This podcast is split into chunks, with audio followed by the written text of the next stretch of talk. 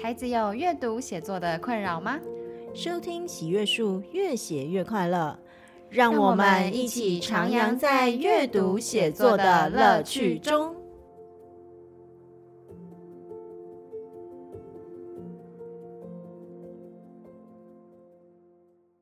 大家好，欢迎收听本周的越写越快乐。我是罐罐，我是梁老师。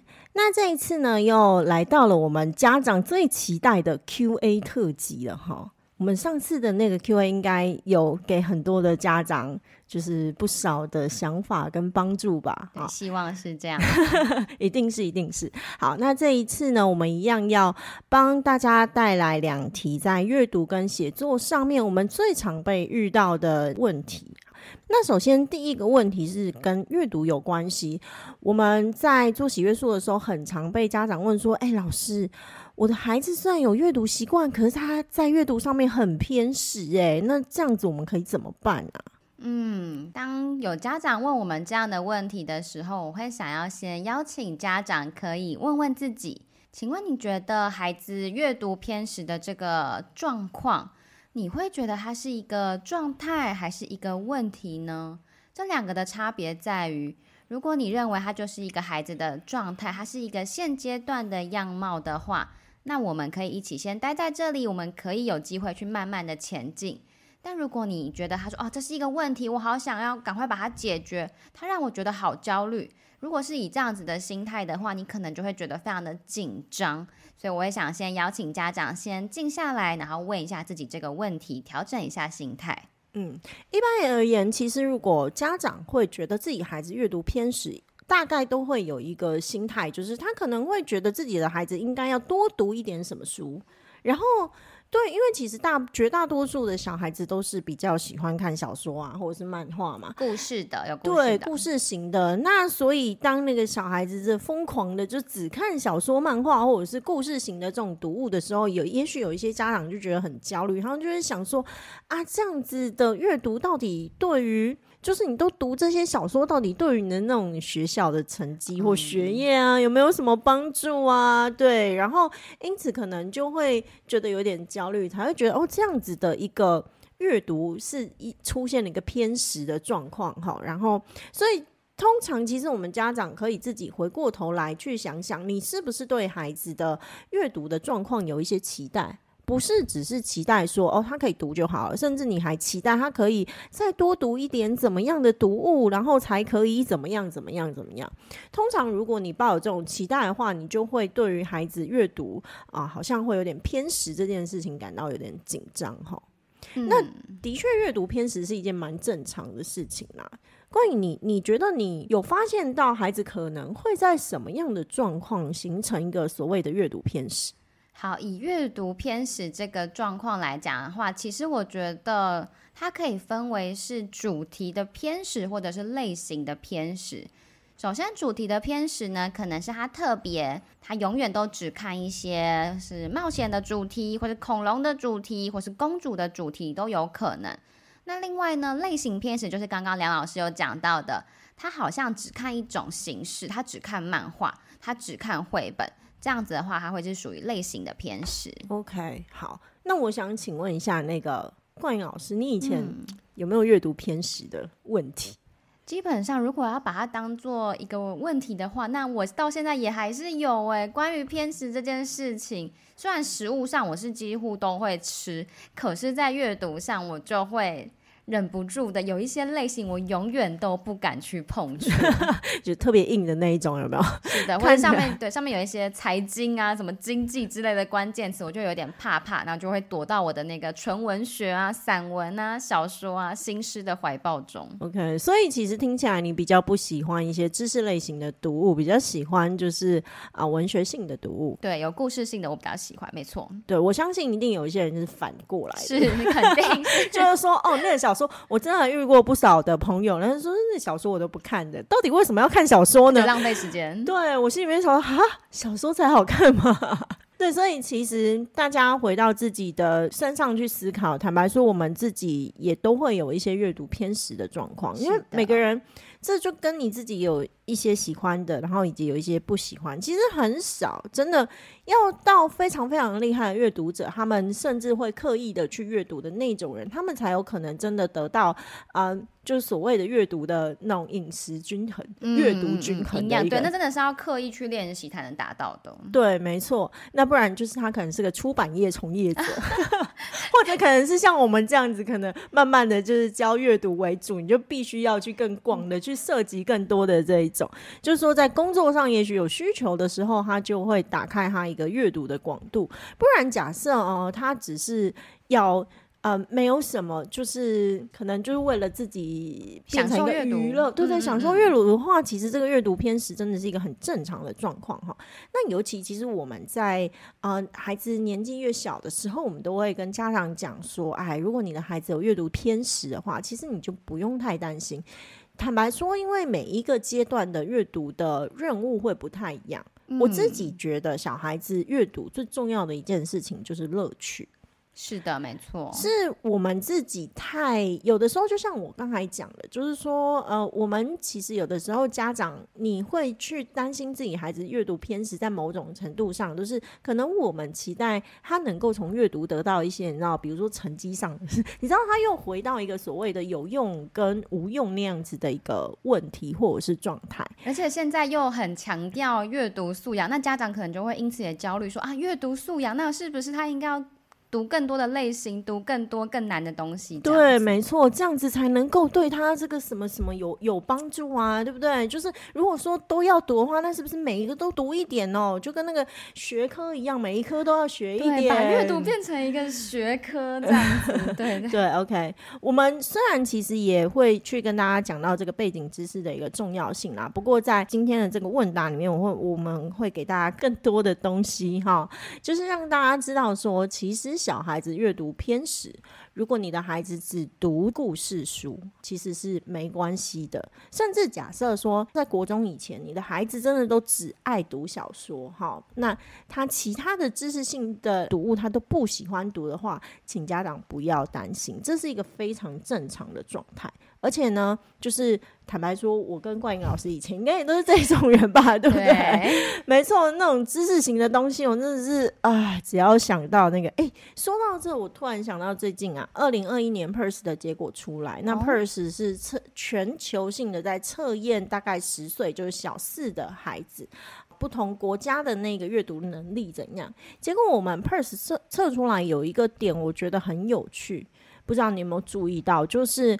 啊、呃，以台湾的这一个小孩子来说，台湾的小孩子对于说明文的阅读理解能力比故事型的阅读理解能力还要好。这个其实让我蛮惊讶的，想说，哎，这样子我们到底应该该开心还是该难过？梁老师，你可以跟大家讲一下怎么解读吗？我这么说好了，我觉得不是开心难过的问题，就是说我心里面在思考说。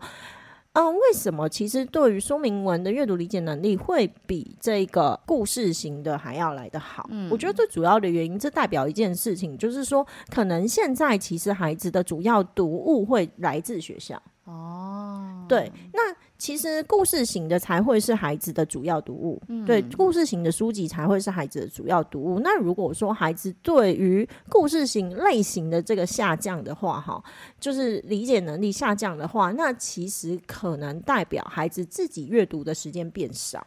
了解。可是这几年，其实呃，阅读这一件事情，包含阅读策略等等之类，在坊间是越来越被重视的。其实很多的呃老师都要去修很多的这个，对，其实很多学校都有在做，尤其是国小端，其实我觉得很多都做的还蛮扎实的。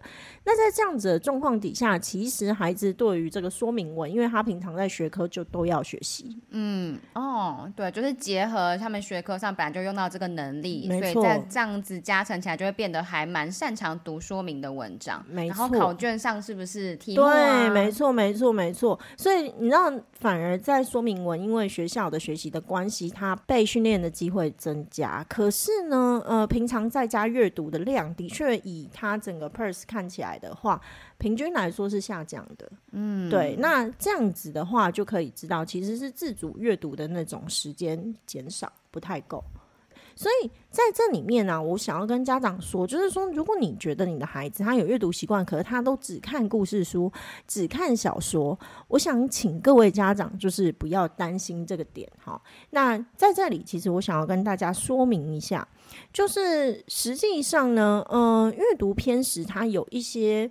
它有一些地方，它有一些状况，对于小学生到国中生来说不是坏事，但是有一些状况是稍微需要担心的，没错。怎么样是不值得担忧的这个阅读偏食情况呢？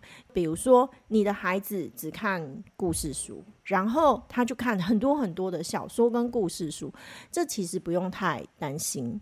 那尤其是如果你注意到你的孩子不只是说哦，只读小说跟故事书，他同样喜欢的还读好几遍。我告诉你，如果出现这个状况，你不止不用担心，你还要拍手，就是觉得真太棒了。对，但他都只看那一本呢，为什么要拍手啊？呃，其实反复阅读才可以增加阅读理解能力啊。对，好，那在这里面呢，我要跟大家就是说明一下读这个故事书的好处。其实大家可能不太清楚，我以前帮大家推荐过，就是帮一些家长上过一堂共读一本书，叫做《快速提升小学生阅读素养课》。对，这是一个韩国的。啊，韩国的阅读教育专家，那他们其实训练孩子阅读理解能力的方式跟我们不太一样，他们就是真的是完全从阅读开始哦，这当然是我觉得非常好、非常值得学习的一种一种方式啦。对，那。他有讲到一件事情，其实当然，第一就是小学生的读物为什么要从故事书下去说呢？首首先，第一个，因为孩子可以从里面得到阅读的乐趣，他才能够进入到所谓的自主阅读。嗯，对。那所以这一件事情其实非常的重要。所以孩子他如果诶很爱读故事书，他只读故事书，然后一直读故事书，哦，那就太好了。请大家千万不要因此觉得，啊，我的孩子是不是阅读偏偏食，然后给他一些知识型的读物，他都不看什么之类的哈。那所以在这里面，啊，尤其我们不应该去奢望孩子去看一些。百科全书型的，就那个那么厚，然后又那么重，我觉得孩子现在很难主动去翻开。对啊，各位家长，你们想一下，我今天要丢一本那种大英百科全书，在在你眼前要你看，你会觉得你想看或者是好看？除非它是 YouTube 影片或者是什么短影片这种。是啊，那种知识型的东西，其实本来尤其国小以前真的，呃，应该是说国中以前不要太逼孩子。那国中以后呢，可以随着科目也许是自由发展，让鼓励孩子读。读一些科普的书籍，我觉得那是 OK 的。现在应该也蛮多科普的书籍，它不是只是纯粹的资讯的堆叠，它也会加入一些图像啊，或是就会做的比较活泼这样子。对，没错。所以其实呃，要记得一件事情，不管怎么样，如果你会希望你的孩子能够再多阅读一些知识型的读物的话，实际上就是呃，乐趣这件事情，我们是绝对要去注意的。好，那接下来我要跟大家讲几个，就是。读这种故事书的好处，读这种故事书的好处，除了说可以让孩子能够拥有这个呃阅读的乐趣之外，其实呢，对于孩子读故事书，对孩子来说，在某种程度上是非常好的一个大脑的活动。怎么说呢？你你们去看一下，原则上一那一些很爱读小说的学生，他们的国文科基本上绝对都不错。因为其实现在哈很多的人算是都比较不会去准备国文科，他们都觉得说，天哪，国文科没有范围，对，根本就没有范围。那我们到底要怎么办？孩子要怎么准备起？他就真的是很吃这个孩子自己的阅读基底。那我在快速提升小学生阅读素养课里面，这本书里面，他其实有提到说，要回答对这个国文科的阅读题目，必须要具备高度的同理能力跟推理能力。那这样子的能力，我们平常可以怎么样子让小孩训练出来呢？就小说啊，对 对，因为你们自己想一下啊，小说原则上，如果你有阅读小说的这个经验的话，你就会知道。其实，在小说里面，他都不会直接告诉你，他都是间接描述，包含说，哎，这个人在此刻的心情、他的想法啊什么，他几乎很少直接说，他都是透过他的语言、他的动作等等之类去描述。所以，其实在这里，读者他是透过那个情境，他安排的那个情境去感受这个出场人物的一个情绪化，这就是属于一种情绪化推理。接下来呢，对于整个故事的情节，他也常常会埋很多的伏笔，你都必须要从很多的伏笔去推测哦，前面为什么会这样，后面会为什么会这样，这就是对于情节的一个推理能力的一个训练。所以，透过这些小说里面的故事情节安排，它会同时激发可能是小孩子对故事后续的好奇心啊，以及想象力啊。所以，这个读故事书其实是会让这个读者有丰富的想象力，还有他的情绪感受。它是有助提高孩子的推理能力跟同理能力。你看这两个东西，它基本上都是国文科考试里面非常重要的东西。所以，小孩子只要脚踏实地的去阅读这些小说。多就好咯，他就可以去训练很基本的情绪化的推理、情境式的推理，还有逻辑性的推理。对，所以像是这样子有情节类型的阅读，包含感性上跟理性上的能力，都可以让小孩在愉快的阅读中自然而然的培养出来。嗯，对。而且其实当时呃我在阅读这本书的时候，就是呃快速提升小学生阅读素养课，这这我已经讲过好几遍，意思就是大家如果有兴趣的话，可以去找来看。对，Google 一下。对，可以去找来看哈。它里面还有讲到说。阅读故事书不止对于文科的这个学习有帮助，它连对自然科、对社会科等等的科目都会有帮助。嗯，会不会觉得很神奇？对，大家现在应该很好奇，为什么？那帮助是怎么来的呢？对，因为其实自然科跟社会科这些科目，其实他们准备的方式就是，哎。阅读课本去理解内容，然后接下来要去整理成一些笔记，就是按照自己的方式把东西概念化，最后去做背诵。所以实际上呢，在整个阅读理解的过程里面，有一个很重要的东西叫做概念化，就是我们要把我们读过的东西变成我们能够理解的概念，从理解到统整。对，没错。所以阅读理解能力够好的孩子，他能够提取到关键词或者是重要概念，把它概念化之后，把它学习起来、吸收起来，这样子才是一个完整的学习。而在阅读故事书的时候，其实我们脑袋中就是一直在进行类似的这个过程，因此大量的这个阅读故事书，就像是在呃反复在脑中训练这样子的一个基本能力一样。嗯、其实我我在做，在对国中老师们做这个呃阅读的，就是策略的时候，其中有一个叫做摘要重点。那这个摘要重点其实有两种方式，一种方式是它可能它的重点关键词，它会直接给你，你只要能够去提取到这些关键词跟关键句，它就可以去理解这个文本。嗯，其实这是相对比较好，算是好理解的。那说明文是属于这类型的，甚至是抒情文叙事，呃，就是那种传统的说明文，然后论议论文啊，或者是那种叙事跟抒情，大概都属于这类型的。所以他会只要会抓关键词，对，他只要抓到关键词就可以了。可是另外一种比较困难的是，他会埋在这个线索底下。所以你要能够去找出他那个琐碎的线索，然后去把它串起来，你才可以理解他想讲的重点是什么。所以他是属于不直接说的，这是比较难的摘要重点。而这在哪里呢？这就在小说之中。对，所以其实像我们自己在训练孩子阅读理解策略的时候，我们都会分成故事型的跟说明文型的。对对，所以。故事型的，说真的，我觉得它是看似容易，实实则困难。对你情节好像都可以理解，好像都看得懂啊，就知道哎，什么事发生，什么事结束，这样子好像都看得懂。没错，好像都看得懂，但是第一，你不一定能够理正确理解，对不对？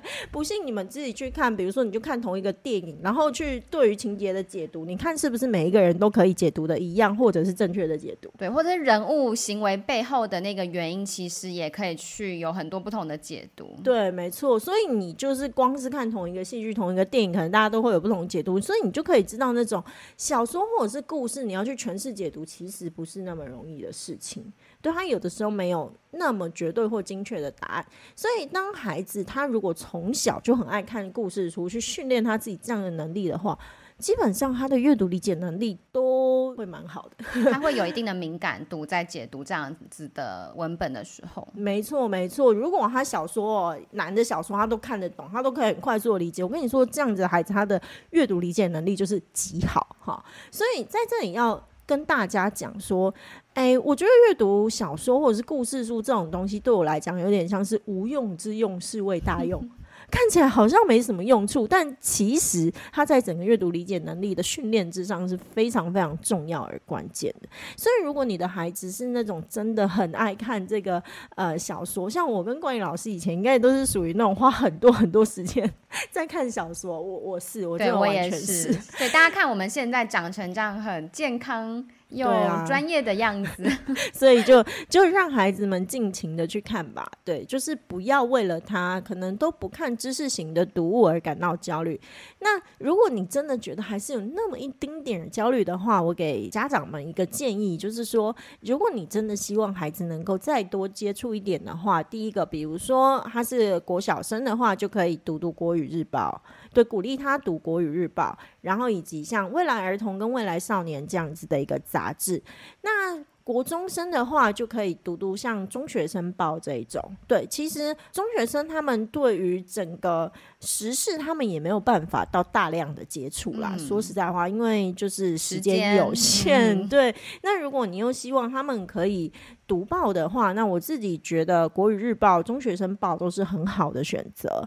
对，那。等于是又可以去接触到这一些东西，就是可以跟时事上接轨，然后接下来又不会说，哎、可能。就是，也许在这一方面，对于自己各方面的学习也都是有帮助的。那再来一样，就是知识型的读物，就是像未来儿童跟未来少年，我已经说过很多次了，因为他们算是都非常深入浅出的变成小孩子他们能够理解语言，对，而且他们的题材非常的多元，然后分量又不会很多。都是孩子觉得哎、欸、比较容易吃得进去的，而且字的大小其实也蛮适合阅读的，对啊，很用心的在进行各种的制作。是，所以其实像这种用这种东西去做补充就可以了，除非他特别喜欢，不然其实知识型的读物，我自己个人认为在呃国中。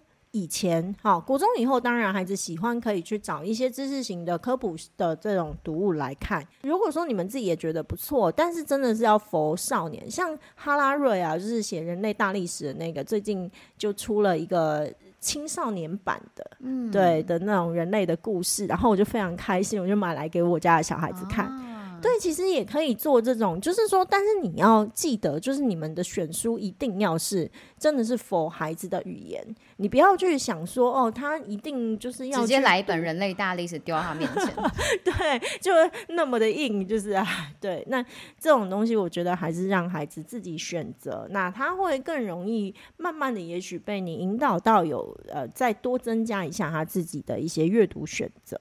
所以，像梁老师刚刚讲的，如果你的小孩是沉浸于故事之中的话，其实不必太焦虑，因为呢，这样子对他来讲是很好的累积，让就在佐以上是儿少一些杂志再进行补充就可以了。嗯，但是我还是想要问梁老师说，那什么是值得担忧的阅读偏食的状况呢？呃，的确也有一些阅读偏食的状况是大家要稍微注意一下的。那我自己觉得吧，比如说只看漫画。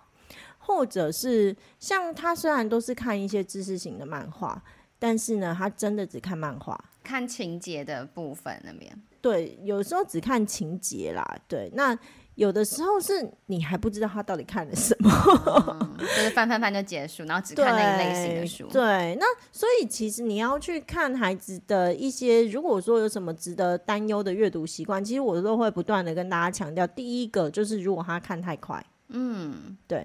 然后，而且又不反复看，看太快又不反复看，就是属于呃值得担忧的阅读习惯。船过水无痕这样。对，这个其实是阅对阅读理解能力有帮助的。那再来就是只看漫画，然后你给他一些文字型的小说等等之类，他都不看。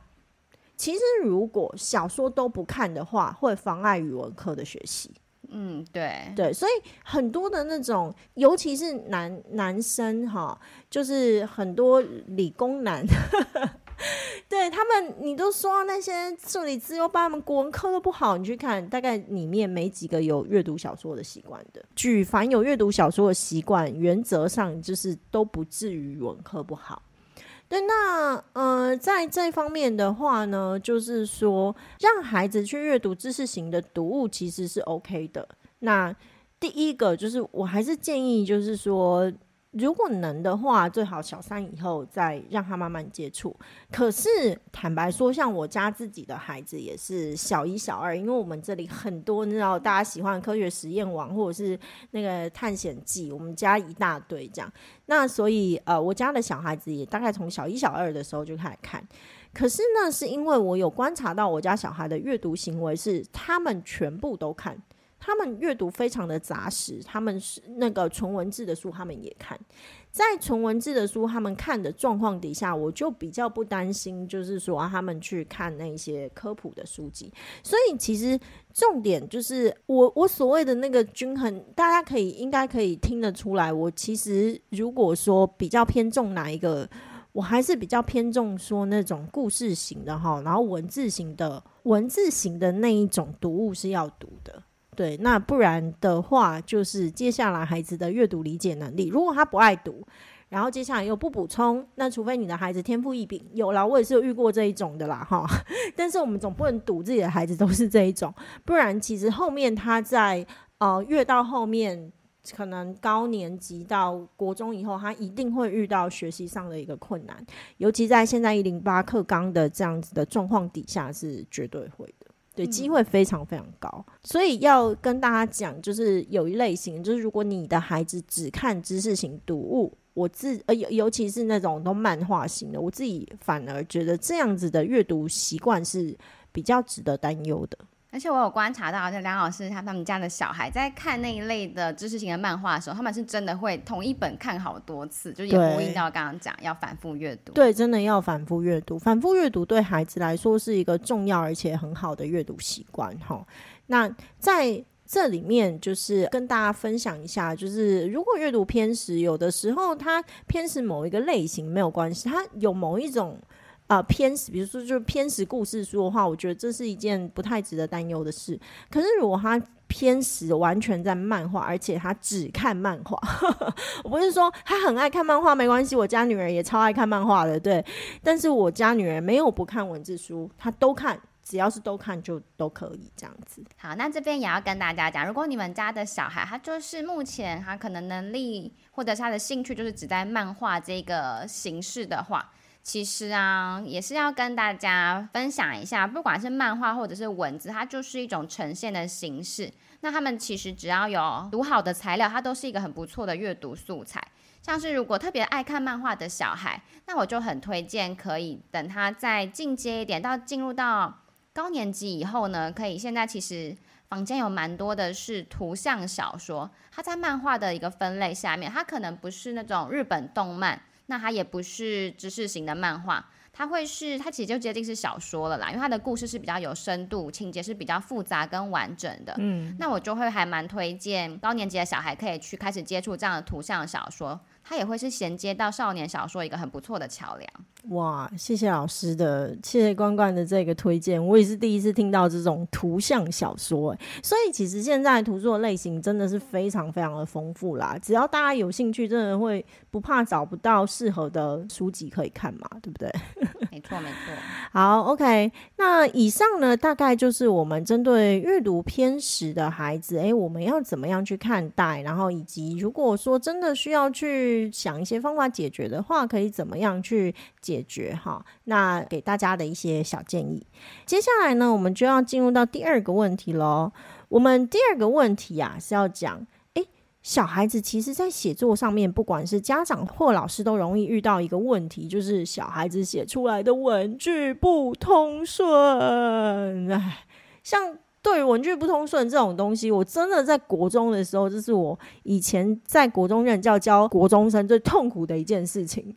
对，就是你知道，我面对那些国中生，常常觉得我的天呐，你的文具写这样，我真的是不知道该怎么办呢？对不对？对啊 就是所以，像是我们身为写作老师，有的时候会觉得批改小孩的作品有一点点的痛苦，也都通常会是因为他的文具不通顺。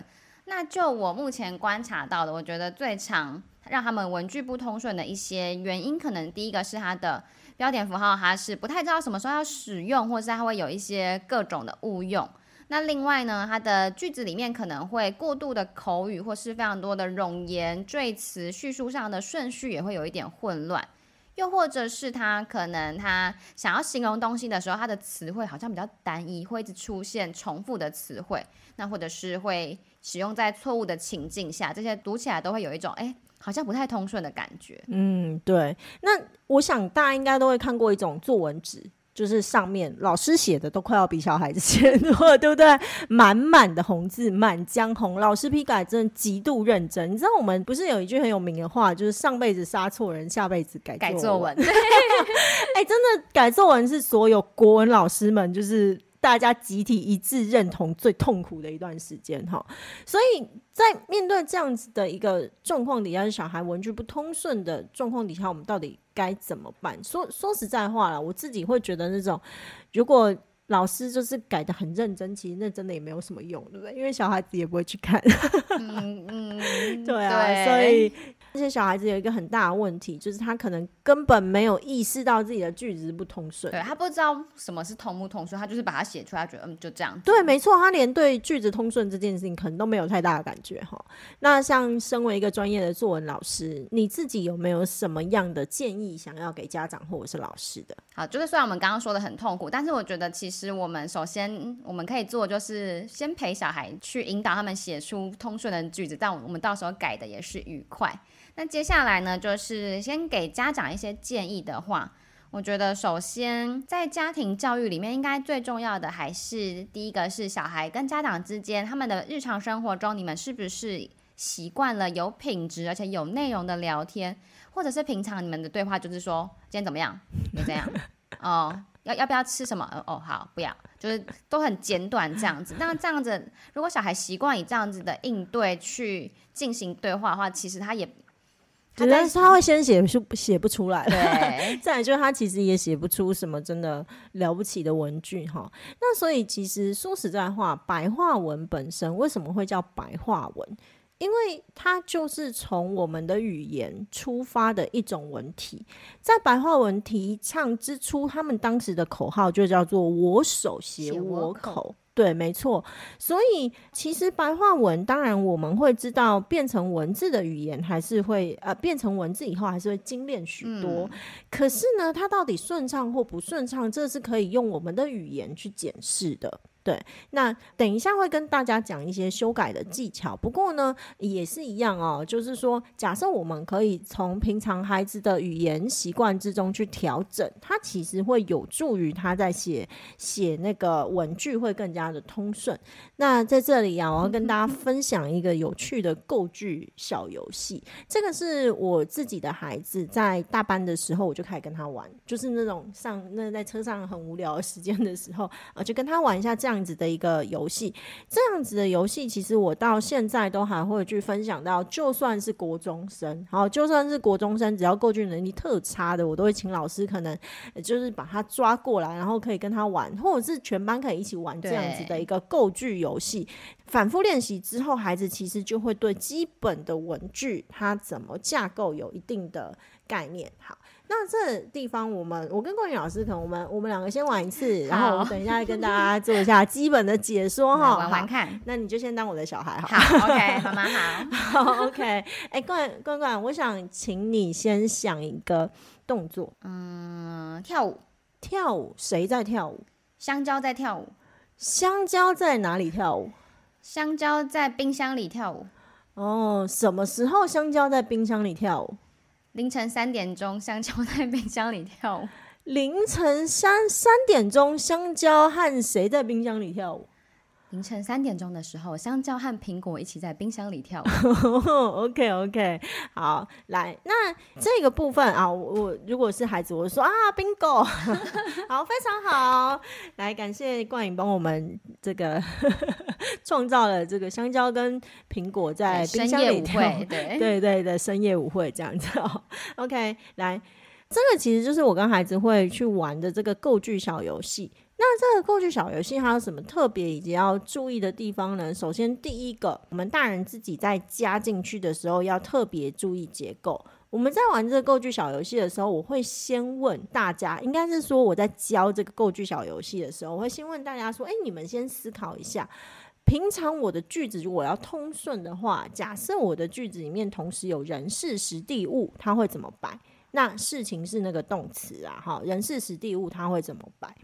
实际上呢，在我们的语言之中，比较顺畅的构句有两种，一种是人时地事物啊，然后另外一种是时人地事物。嗯，那我都会教时人地事物，原因是因为我们在写作文的时候，时间是比较长出来的。对，所以时人地事物，我会选择时人地事物这样子的一个句型结构。那你们刚才有没有发现，实际上就是我在跟冠颖两个人在玩的时候，我会先。请先问我动作，对，就是动作，就是那个事情先出来，接下来是人。那人会在动作之前，谁在怎样？接下来是谁在哪里怎样？接下来是什么时候？谁在哪里怎样？那当然，这个东西是都可以再去移动。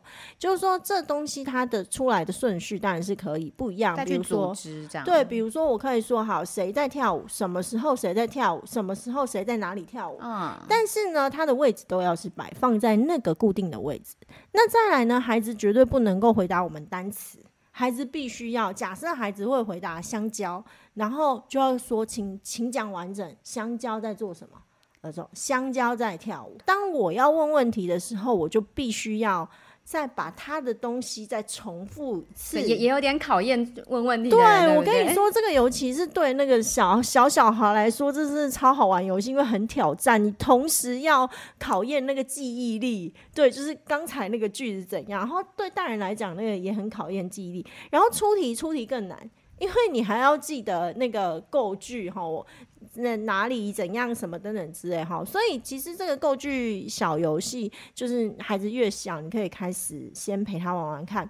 玩完以后，其实孩子他的那个基本的句式就会相当的顺畅。像我家孩子，就是说真的，我从来没有调整过他们文句不顺这种问题。我家小孩子差不多小一、小二在写文章的时候，文句就相当的顺畅。一开始就不用再调整了，是因为他们从小就有这样子的习惯。对，而且我家女儿会说出来之后，然然后再把它写下来，然后文具就是顺畅的。对，所以呃，像这种东西，你平常的这个家长。应该是说，我跟我我不知道跟这个小游戏有没有关系啦。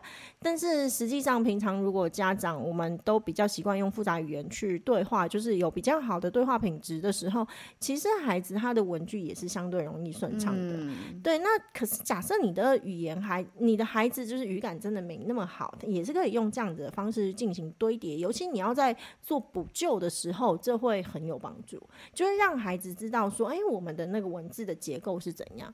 那再来另。另外一个很常出现的，就是呃，很多的老师们都会玩的另外一种构句游戏，它就是一样哦，会有时间，然后会有人，接下来地点，然后动作，大概就是这样。大家要记得时间、人、地点、动作。他们里面就可以做很多的字卡，嗯，啊，就会非常有趣。你翻到什么字卡就是什么字卡。比如说晚上的时候，爸爸在厕所吃便当，对，小朋友会超爱这个游戏。对对对，对，没错。那其实反复练习，他就会记得说，哦，原来其实以中文的基本的格式，它会长这样。嗯，对。那像这种构句小游戏，就可以让他把基本的句型稳，那个句型结构稳定下来。那这里面有一个很重要的就是重复。对，他必须重复，然后持续的去在这一个结构上面去前进。对，那这样它像这种构句小游戏，对于他的这个句型顺畅下来，就是其实还蛮重要的。对，不管在家里在教室也都可以玩的蛮开心的。没错，没错。好，那这个其实是家长或者是老师们都可以去进行的一种方式。好，接下来除了这个，还有没有其他的建议呢？哦，就是除了这样子的小游戏之外，其实还是一样要回到阅读这件事情啦。如果要让孩子可以写出顺畅的，甚至到优美的文句的话，基本上这个小孩他在平常的生活中持续的习惯阅读这件事情，我们还是必须去和他一起去培养出来。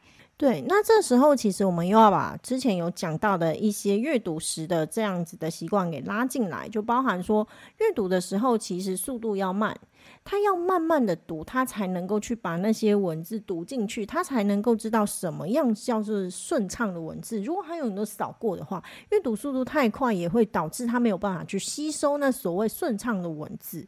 但那再来另外一个，就是说，孩子如果没有阅读习惯的话，我看到很多他们是根本就会不知道什么样的文字才算是精炼顺畅，他就会回到刚才那个问题，就是他对于他自己的文字不顺畅这件事情根本没有办法判读，他没有意识啊。就他不觉得他自己文字不顺畅，就是如果孩子不阅读的话，他其实真的很难。除非你的孩子，我还是只能说有有这种孩子，有不阅读但是文字写得很顺畅的孩子。但是呢，我们少数 对，真的是很少数。大家不要去赌你的孩子是这样子的孩子，对。所以其实回到阅读中是非常重要的一件事情哦。对啊，而且就是一样，是因为现在这个时代的资讯都非常的琐碎跟片段。那现在很多小孩如果不阅读，然后从那边去取得娱乐，对于文字啊，对于什么都是从一些短的影片跟短的文字去汲取的话，其实这样他在写作的时候写出来的也还会是一些比较片段琐碎，甚至过于口语化的东西。所以我们都还是建议要回到纸本的阅读上。嗯，没错。那他有了他喜欢的阅读的故事的时候，我们也还蛮建。建议小孩可以做一件事情，是把他在这一个故事中他喜欢的句子、喜欢的段落可以抄写下来。那把它就是写在自己的笔记本中，有点像是不要只是之前那种看老师给的名言佳句本，他可以试着去把一些自己喜欢的句子记录下来。这样，嗯，对，就是制作自己的佳句本嘛。那如果说不特别知道要哪一种的话，我很建议啦，就是可以抄写小说的第一段。对，或者是前面的那个第一个部分，第一章节的部分，就是最前面。为什么呢？因为其实开头是最困难的。通常厉害的开头，哈，好的小说的开头都很不简单。嗯、它你其实里面有含藏很多吸引人的地方，以及动人的那种过人之处啦。对，很多厉害的小说的开头都有过人之处。那你就抄抄看，写写看，其实。呃，我倒不能说天下文昌一大抄，但学习本身就是模仿。嗯，没错。当你其实抄了。完了以后，用心的抄完以后，你知道那个东西真的就是会变成你自己的，你就会自己会知道说，诶，时间需要的时候，你就会不知不觉的写出那样子的一个文句来。对，所以其实透过抄写小说或者是抄写自己喜欢的句子，都是一种增加自己阅读理解能力以及写作能力的绝佳方式。没错，没错，很多的作家其实他们直到成为作家出书之后，也都还是维持着去把。厉害的经典的作品，然后抄写下来的一个习惯。对，没错，没错。好，就是教你要如何成为厉害的文字者。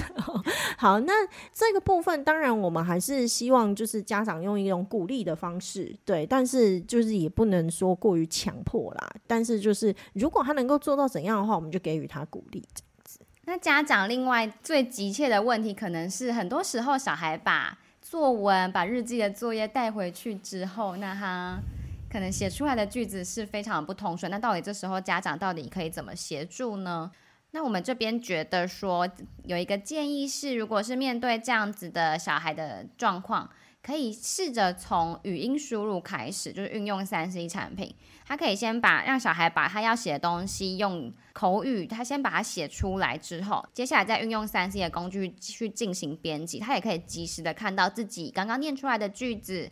然后看要怎么样去去组织这样子，就是家长可以再花时间陪小孩做这样的事情。嗯，对，所以其实如果能够先想好，然后拟好大纲，甚至如果一小段的话，就先在变成那个呃文字，然后接下来最后再把它手写成文字。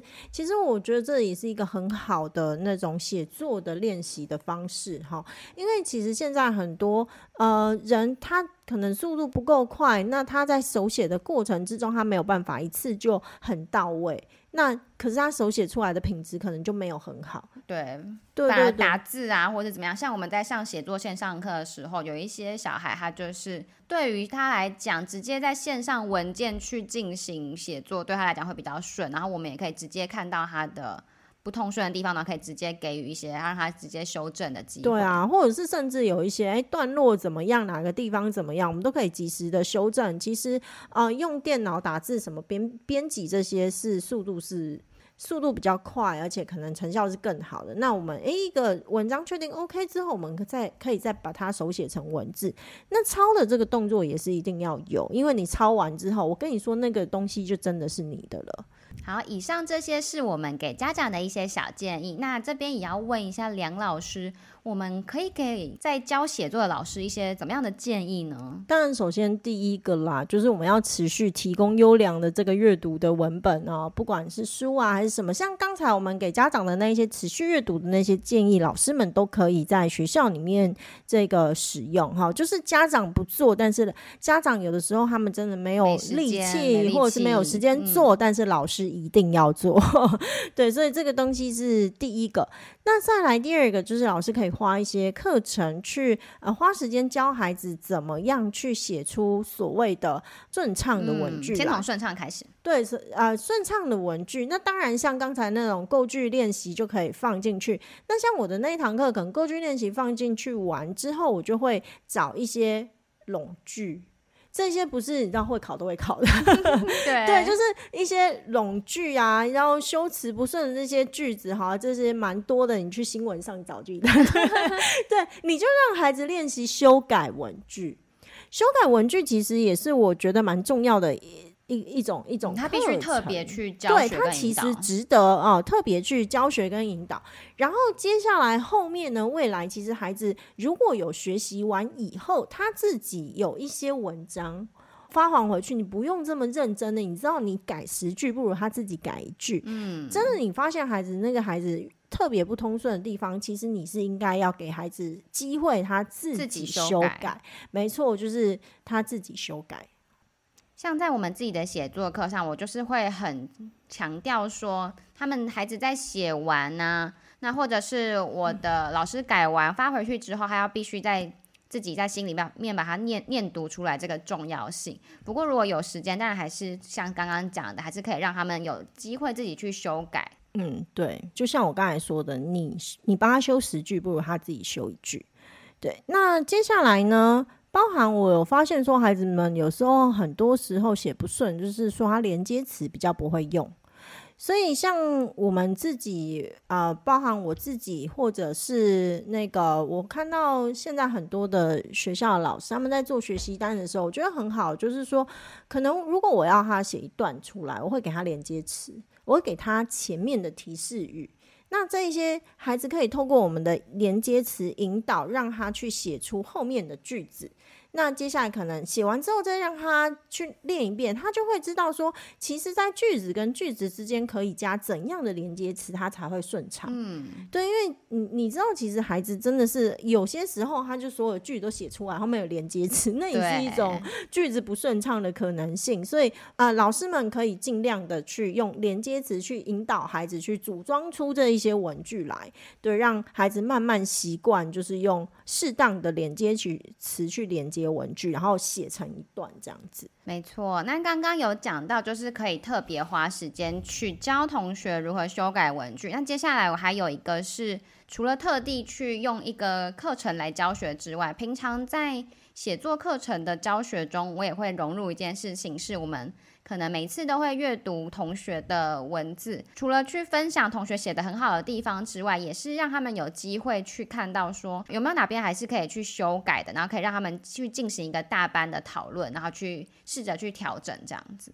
对，OK，所以很多的啊、老师其实大概就知道说，哎，互评让孩子互评跟互修其实是另外一种很好的。这种教学技巧就是不是只有看自己的，有时候帮忙修改别人。那你如果太烂的时候，也可以假设是那种。强的好帮忙弱的的话，那你当然就知道说老师改作文的痛苦。但是我是说我帮忙强的呢，其实这个时候就不是在你知道有一点强迫观摩的那个意涵在里头了。对，那就让他去看看，哎、不一定可以修得了什么。可是，在那个仔细的阅读的过程之中，那些文句比较不顺畅的同学，他就可以因此你知道可能就会突飞猛进这样子。对，那。呃，在这里面，我在林依晨老师的书里面有读到一个让我蛮印象深刻的那个片段，就是因为他是那个很厉害的图书老师嘛。那当时啊，就是他就有借几位其他班的同学，然后去他们可能利用午休的时间，然后去帮他那个打作文。嗯，对，输入一些佳作。对对对，再从读倒写这本书。然后接下来后来就是他们另外一个。班的那那个老师，他就突然发现，哎，这几位同学在几个月过后，他们的作文居然都进步了。